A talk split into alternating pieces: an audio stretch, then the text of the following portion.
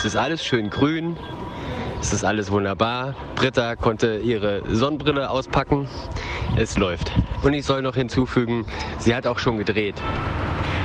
Ich habe ja so viel Kaffee getrunken, deshalb bin ich so ein bisschen zappelig. Ja, ich mach, Ja? ich mach schnell. Ich wollte nur über eine Sache mit dir reden und zwar, wir machen jetzt ja einen wahnsinnigen, haben einen wahnsinnigen Buhai gemacht. Es ist total aufwendig hierher zu kommen. Und ähm, was ist unser Ziel? Leonora. Podcast-Serie von Lena Gürtler, Britta von der Heide und Volkmar Kabisch. Folge 9. Einmal Syrien und zurück. Das Ziel ist eigentlich relativ klar. Wir wollen nach all der Zeit, in der Leonora wieder in Deutschland ist und ja, man kann ja sagen, im Grunde jetzt wieder ein normales Leben führt, abgesehen von ihrem Prozess. Einmal schauen, was ist eigentlich aus einer weiteren Hauptperson unseres Filmes und unserer Berichterstattung geworden, nämlich ihrem Ehemann Martin Lemke. Der hat sich ja auch 2019 im Januar ergeben und sitzt seither hier in Haft. Und es ist auch nach allem, was wir wissen, nicht so ein Lager, sondern eben ein richtiges Gefängnis mit äh, wohl zum Teil schwierigen Bedingungen. Es gibt keinen Kontakt zur Außenwelt, es gibt keinen Kontakt zu Anwälten, keine Anklage, keine Möglichkeit mit der Familie zu kommunizieren. Und wir würden gerne auch seine Geschichte weitererzählen, um einmal zu sehen, was ist in diesen drei Jahren bei ihm passiert und vielleicht auch zu erfahren, was diese drei Jahre mit ihm auch gemacht haben. Er hat uns ja damals, also man kann es glaube ich schon sagen, so ziemlich direkt ins Gesicht gelogen, was seine Tätigkeiten betraf beim Islamischen Staat. Und ja, also ich möchte gerne mal herausfinden, inwieweit diese Zeit jetzt im Gefängnis auch bei ihm was gebracht hat, An welcher Stelle hat er denn gelogen? Naja, er hat im Grunde dargestellt, dass er das kleinste Licht des Geheimdienstes des sogenannten Islamischen Staats war. Er sei im Grunde damit beauftragt gewesen, den ganzen Tag USB-Sticks zu formatieren. Wir wissen aber von mehreren Fällen, dass er zum Beispiel an Vernehmungen in IS-Gefängnissen teilgenommen hat. Das hat er damals alles dementiert und seine Rolle eben sehr klein gespielt. Das ist übrigens auch kein Phänomen, was nur ihn betrifft. Das machen sehr, sehr viele.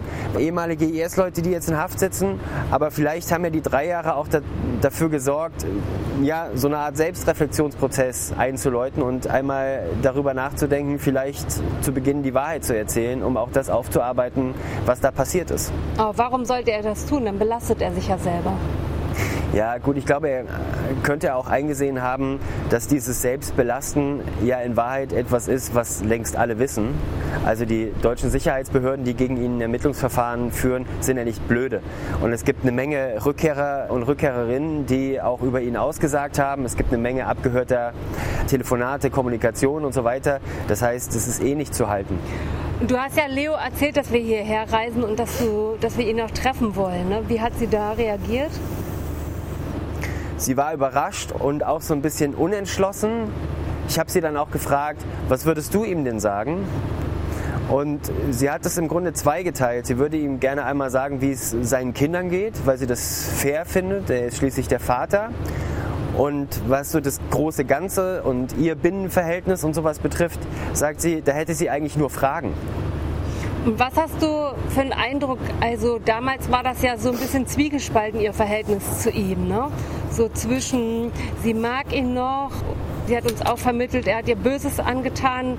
Wie ist ihr Verhältnis jetzt gerade zu ihm? Oder kann man überhaupt davon sprechen? Ja, also sie ist schon maximal distanziert. Sie hält diese Ehe für beendet. Das ist ein Typ aus ihrer Vergangenheit, an den sie sehr, sehr viele schlechte Erinnerungen knüpft. Da gibt es auch gute Erinnerungen, aber die allermeisten, also der überwiegende Teil sind schlechte Erinnerungen. Mehr als 1000 Männer und Frauen sind seit 2012 nach Syrien und in den Irak gegangen und haben sich islamistischen Terrororganisationen angeschlossen. Drei Viertel von ihnen waren Männer. Wie viele, so wie Martin Lemke, noch in kurdischen Gefängnissen sitzen, darüber geben deutsche Behörden keine offiziellen Informationen raus. Die Bundesregierung hat relativ früh entschieden, wir holen Kinder nach Deutschland zurück. Also IS-Kinder, Kinder von IS-Anhängerinnen. Und da, wo die Kurden das verlangen, nehmen wir halt von mir aus auch die Mütter mit. So, eigentlich wollten sie auch die Mütter nicht zurücknehmen, sondern nur die Kinder. Du meinst deutsche Deu Staatsbürger? da geht es um deutsche Staatsangehörige. Für Männer gibt es überhaupt keine Entscheidung der Hausleitung des Auswärtigen Amtes und des Bundesinnenministeriums. Wieso nicht? Weil es natürlich wahnsinnig unpopulär ist, Leute zurückzuholen, die mega krasse Terroristen sind im Zweifel und richtig viele Menschenleben auf dem Gewissen haben. Da habe ich natürlich auch ein Verständnis für. Auf der anderen Seite, mein Lieblingssätzchen, keiner von denen hat sich hier radikalisiert. Die haben sich alle bei uns in unserem Land radikalisiert und haben den Terror in dieses Land hier gebracht, was genügend damit zu tun hat. Es ist unsere Verantwortung, über diese Leute zu richten, sie wegzusperren, da wo es möglich ist. Hey Lena, falls du dich fragst, ähm, warum du so lange keine Nachricht bekommen hast und was wir Aufregendes machen, die Wahrheit ist, äh, rumsitzen. Wir hatten gestern ein Treffen mit staatlichen Stellen, nenne ich das mal, also in Wahrheit Geheimdienst, mit denen man einmal klären muss, was man alles machen möchte. Auch schon aus Sicherheitsgründen wird das mal alles geprüft und so weiter und so fort. Und die rufen einen dann an, wann das geprüft wurde und ob man eine Genehmigung dafür bekommen hat. Und so lange muss man warten. Hallo ihr drei, schön von euch zu hören. Und gut, in der syrischen Sonne zu warten, da gibt es bestimmt vielleicht auch schlimmere Dinge. Hey Lena, fuck mal hier. Also ich wollte dir nur ganz kurz berichten, wir warten immer noch. Gestern Abend wurde uns gesagt, voraussichtlich übermorgen, also von heute abgesehen, morgen könnte das Interview mit Martin Lemke stattfinden. Puh, hoffentlich klappt es auch. Rumsitzen ist echt nicht meine Stärke. So, ich nehme dich jetzt einmal mit hier zum Tisch der Dachterrasse. Da sitzen Britta und Amir. Sag mal Hallo. Hallo Lena. Hallo Lena. So, das ist auch schon das Aufregendste. Ja. Also wir organisieren natürlich ein paar Sachen, aber das ist so, äh, das ist ganz, ganz nervig, dieses Rumgewarte. Man ist ich lange hierher gefahren. Sag ihr das. Ich, ich werde echt doof im Kopf gerade, Lena. Ja, das äh, nervt.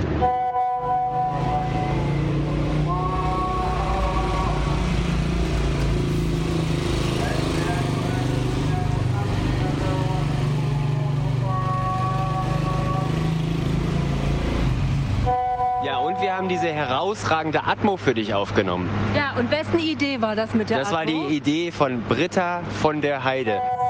Ich hoffe, ihr seid bald erfolgreich und äh, dringt zu dem durch, was ihr machen wollt und bin schon sehr, sehr gespannt. Auf bald.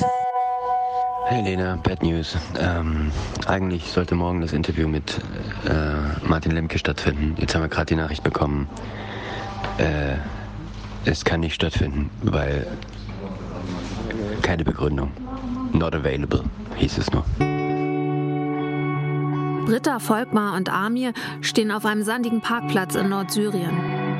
In der Gegend gibt es seit einiger Zeit wieder Anschläge und Selbstmordattentate.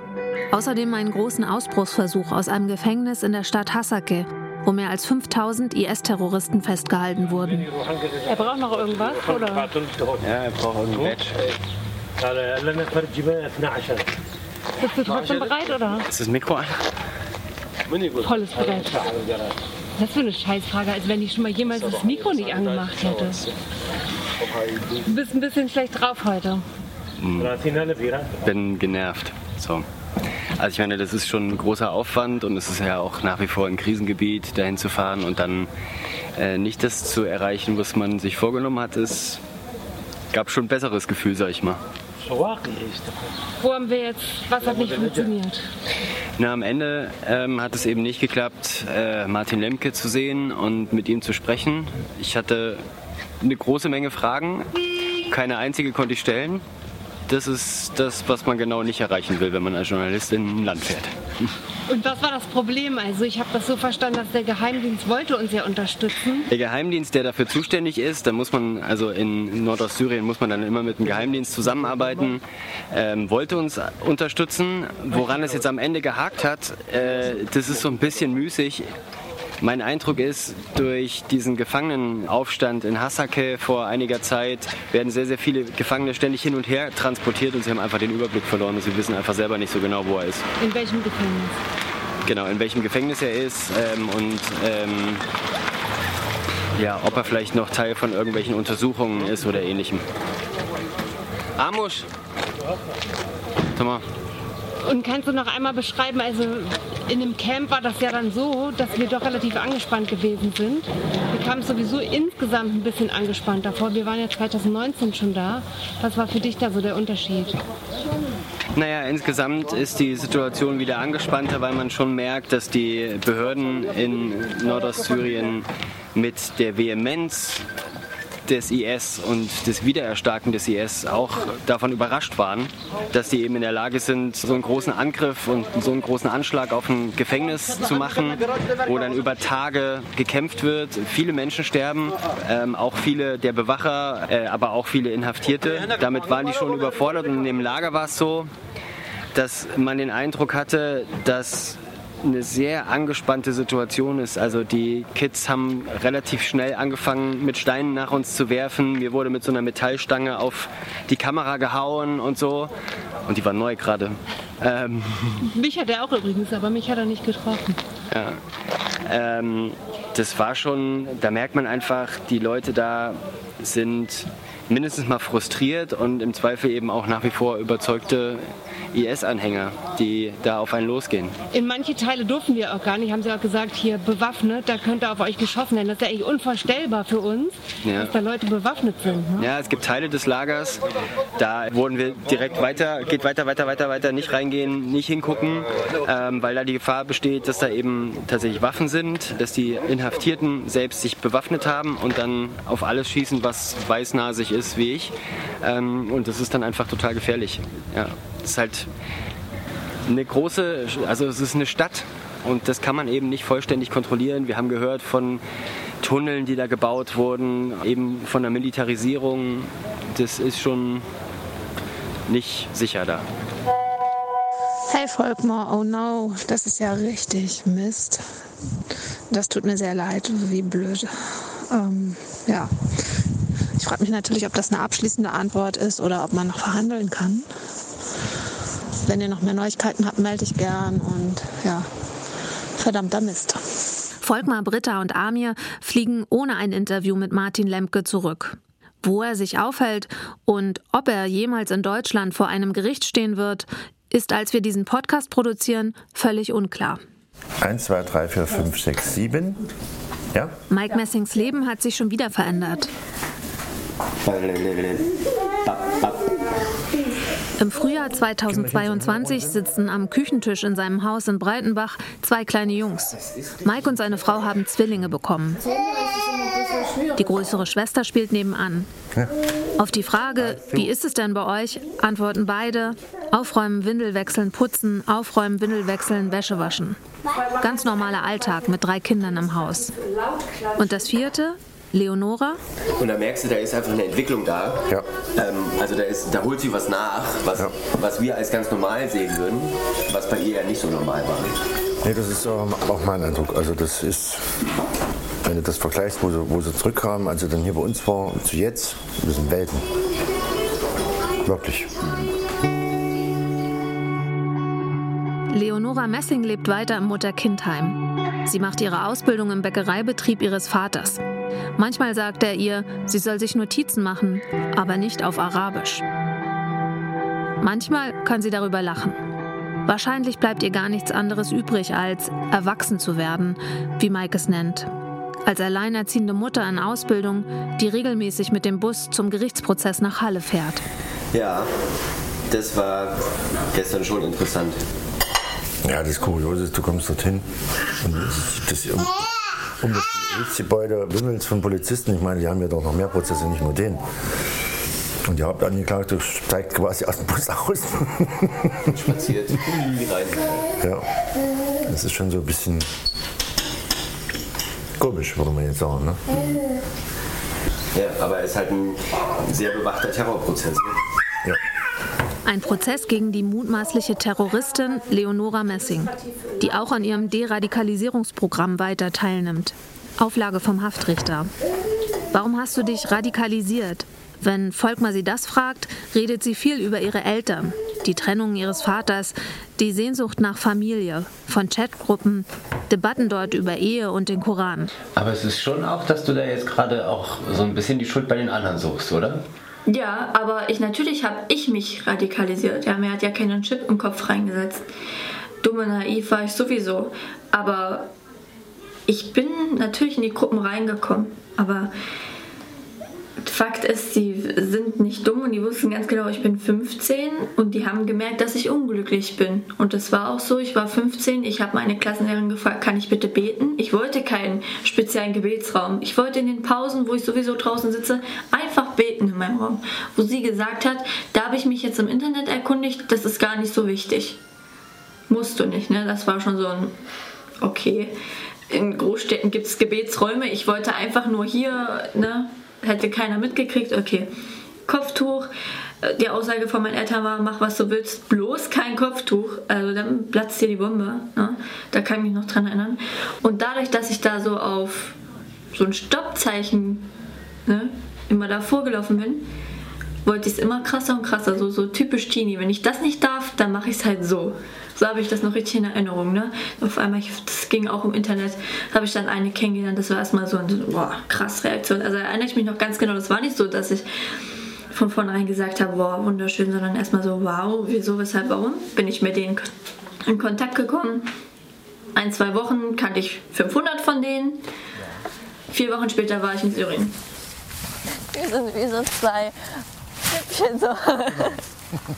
Der Dreh Anfang Januar 2022 in Leipzig mit Leonora und Mike. Britta dirigiert die beiden Richtung Wasser. Soll ich dir mal was sagen? Ja, sag's mal. Was richtig krass ist. Oh. Also, erinnerst du dich, ich habe euch damals ein Video geschickt, wie ich da am Wasser war, in Roja war. Ja. Und da saß ich ja da mit, ähm, mit Hawal Amara, die mich dorthin gebracht hat äh, vom Al-Hul Camp, weil das so schlimm war in dieser Zeit. Das war ja auch so, nachdem ihr die Doku veröffentlicht habt und wo die Frauen dann alle ausgeflippt sind und diese, gesagt haben, habt ihr das gesehen? Ähm, und die ganze Zeit hat sie uns nur verarscht, bla bla. Und das wurde ja alles zu viel für mich, weil ich wollte mich am liebsten auch outen und den allen sagen, ich hasse euch alle und ich bin gar nicht mit euch und bla bla. Da hat sie mich einfach an dem Tag rausgeholt und wir waren ja dann am Wasser und wir haben so aufs Wasser geschaut und da hat sie irgendwann gesagt, irgendwann stehst du wieder am Wasser in Europa mit deinem Papa. Siehst du? Ja. Naja. Ich habe mal so viel von unserem Urlaub mit der AIDA und so erzählt und dann hat sie mich da als Überraschung hingebracht. Wasser. Auf Arabisch Moi. So ein bisschen Ostsee, ne? Ja, richtig. Ich habe richtig Ostsee-Feeling. Soll ich mal ein Video machen? Und dann verarschen wir die Firma und sagen einfach, wir sind in Urlaub gefahren. Der Prozessauftakt rückt näher. Das war ein Geschenk. Und damit auch die Frage nach Leonora Messings Schuld. Bis heute noch zum heutigen Tag erfahre ich ja Sachen ne, über die allgemein über die Organisation oder über ihn. Ich fahre auch bis heute noch von fremden Menschen viel über meinen damaligen Mann. Habe ich mich schuldig gemacht. Ja, ich bin da hingegangen und auch jetzt nicht äh, nur diese Schuld, sondern auch was ich meiner Familie angetan habe, habe ich mich schuldig gemacht, ja, und Freunden und vielen Leuten hier und dort, ja, ja, doch. Ich kann es halt, halt nicht rückgängig machen. Ich kann halt immer nur wieder meiner Familie sagen, dass es mir leid tut. Und ich kann halt nur jetzt meiner Familie beweisen, dass ich, ja, indem ich meine Ausbildung durchziehe, meine Kinder normal großziehe, ne, kann ich nur meinen Eltern zeigen, ich bin wieder da und ich gehe meinen Weg und ihr müsst euch keine Sorgen mehr machen, dass so ein Scheiß nochmal passiert, ja. Ich bin immer noch irritiert die ganze Zeit, weil ich das irgendwie alles nicht zusammenbringe, so wie sie ist und sich gibt und was sie sagt, so vernünftig, wie sie auch spricht. Und diese crazy Geschichte, die sie einfach hat und diese nicht nur crazy, sondern auch ja traumatisierende Geschichte, die sie hat. So. Ja, also mir geht es so, wir haben beide festgestellt, sie ist, sie wirkt wirklich viel verantwortungsvoller sie wirkt reflektiert. Gerade jetzt bei dem letzten Interview zum Beispiel, das ist schon beeindruckend, muss ich sagen. Und wir haben dann selber das auch in Frage gestellt und diskutiert. Ist es wirklich echt so? Aber das Gefühl ist von, ja, also habe ich schon eher kann sein, dass in ihrem Leben nochmal irgendwas kommt, wo sie vielleicht in irgendwas reinrutscht oder so. Aber was ich auch interessant finde, dass sie den Kurden zugearbeitet hat, weil da spielte auch eine Rolle. Das hat sie jetzt auch noch mal mit Nachdruck erklärt. Das fand ich interessant, dass sie gesagt hat, ich wollte so einen Teil Wiedergutmachung. Ich wollte Leid verhindern, also Morde zum Beispiel. Ich wollte für Sicherheit im Camp sorgen und das war meine Methode, dafür zu sorgen. Und das fand ich interessant, dass sie das noch mal so nach vorne gestellt hat, weil Volkmar hatte sie im Interview da ziemlich geärgert, meine ich. Und hat sie gesagt, nee, so war das aber für mich. Hm. So Und das nehmt ihr ihr auch ab so? Also ich nehme ihr die Grundzüge dessen, was sie sagt, ab. Weil ich glaube, dass sich ein Mensch so lange jetzt gar nicht verstellen kann. Wir haben ja jetzt neben den Interviews einfach sehr, sehr viele Gespräche geführt. Da war keine Kamera dabei und kein Mikrofon. So, und wir haben viele Gespräche geführt und Telefonate und wir waren essen und ich habe eine lange Autofahrt mit ihr gehabt, äh, alleine. Die Grundzüge nehme ich hier ab, aber es ist natürlich jedes Mal wenn wir über die Geschichte sprechen, über das, was ihr da passiert ist, was sie dort erlebt hat, was sie selber wahrgenommen hat, wie sie auf ihren Ex-Ehemann schaut und solche Dinge, dass ich dann schon auch mich frage, ist es jetzt, weil ich das so hören will oder sie glaubt, dass ich das so hören will oder ist das jetzt ihre Überzeugung? Ich glaube aber auch, dass sie an manchen Stellen selber noch nicht ganz so klar ist. Also wir wollen ja dann als Journalisten eine wir stellen eine Frage und wollen eine klare Antwort. So. Aber ganz oft ist es halt gar nicht so einfach. Wie ist denn das Verhältnis jetzt zu ihrem Ex-Mann? So klar hat sie mit dem irgendwie eine ganz, ganz schreckliche Vergangenheit. Aber er ist gleichzeitig auch der Vater ihrer Kinder, die sie wahnsinnig liebt und äh, ein ganz, ganz enges, ganz, ganz schönes Verhältnis auch hat. Das ist halt auch genauso nicht schwarz-weiß, wie das Leben halt nicht schwarz-weiß ist. Und ich glaube, da weiß sie auch einfach Dinge noch nicht so zu Ende. Also so ein Prozess, sich irgendwie von so einer Organisation zu lösen und aber auch einfach aus so einer Kriegssituation, die sie über Jahre lang äh, mitbekommen hat oder auch die Gefangenensituation. Das ist etwas, das ist nicht einfach dadurch weg, dass man jetzt wieder zu Hause in Breitenbach sitzt oder in irgendwo in Deutschland, ähm, sondern das ist einfach ein Prozess. Genau wie es natürlich eine Zeit lang gedauert hat, da rein zu geraten und eine lange Zeit gedauert hat, da drin zu sein. Mindestens so lange braucht es auch, um da wieder rauszukommen. Und das ist einfach noch nicht abgeschlossen. So, das wird noch eine Zeit dauern, vielleicht auch ganz lange, vielleicht auch für immer. So, das ist ja auch, wird für immer auch ein Teil ihres Lebens sein. Wir legen einfach nicht mehr. So, lassen wir es. Mike ist von der Küche und den Zwillingen ans Lagerfeuer gewechselt und spricht über eine gute Nachricht. Es geht um Maria, die jüngere Tochter von Leonora. Ja, sie ist wirklich gut gewachsen. Und äh, seitdem sie in diesem Heim ist, äh, wo sie ja wirklich die, eigentlich die bestmögliche Betreuung erhält, hat sie auch so Fortschritte gemacht, die ich eigentlich für nicht möglich gehalten habe.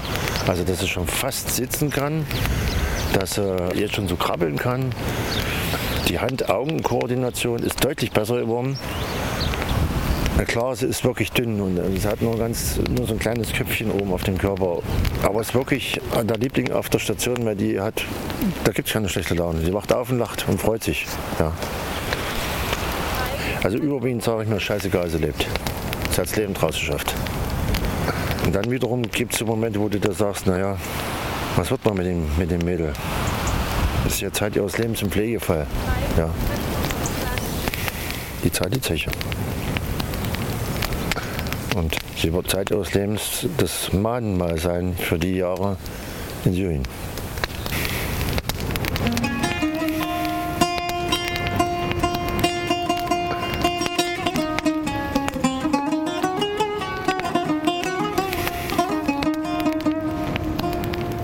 Fast sieben Jahre sind vergangen. Einmal Syrien, IS, Terror, Krieg und zurück. Und langsam lässt die Spannung im Leben der Messings nach. Es sind so viele Dinge, die du plötzlich nicht mehr machen musst. Also ständig das Handy laden, ständig die Kommunikation sicherstellen, dass du bloß ja keine Nachricht verpasst. Das ist alles weg. Es ist jetzt nicht schlimm, wenn ich mal das Handy nicht bei mir habe, so wie jetzt gerade. Ja. Das ist schon mal eine Erleichterung, kann man schon fast nennen.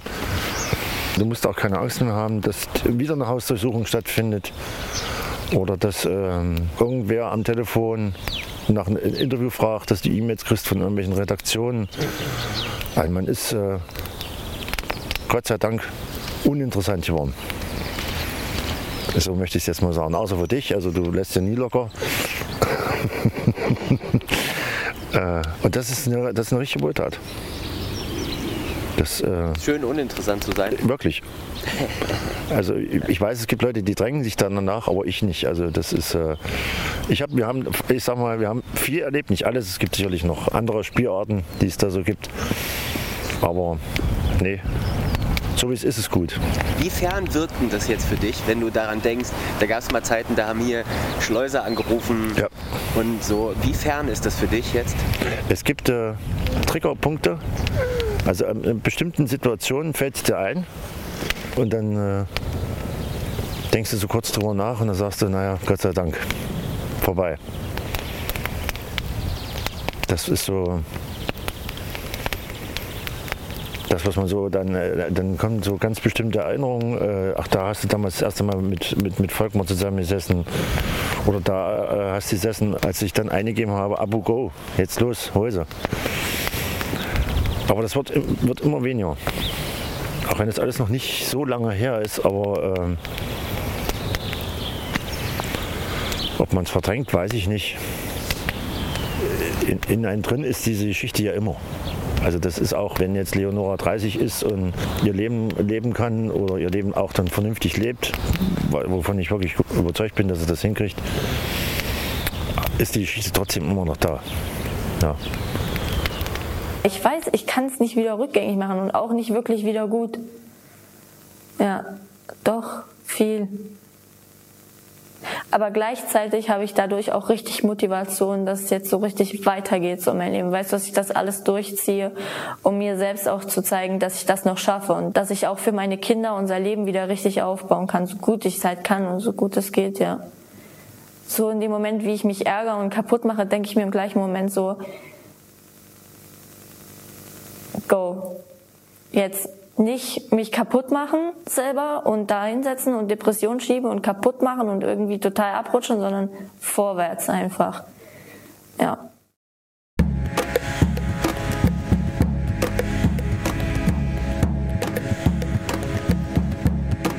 Leonora, Podcast-Serie von Lena Gürtler, Britta von der Heide und Volkmar Kabisch. Mitarbeit Amir Moussaoui.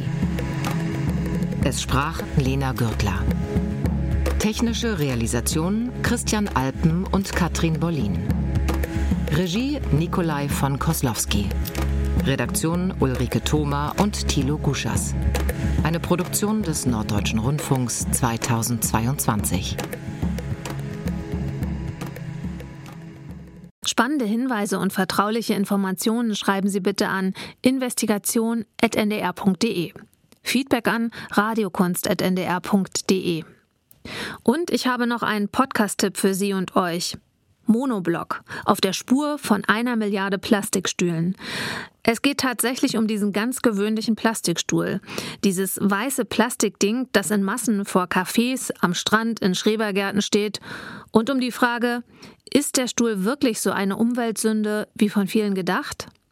Die Recherche von Hauke Wendler führt durch Werkhallen, Museen und in eine Hütte in Uganda insgesamt auf fünf Kontinente.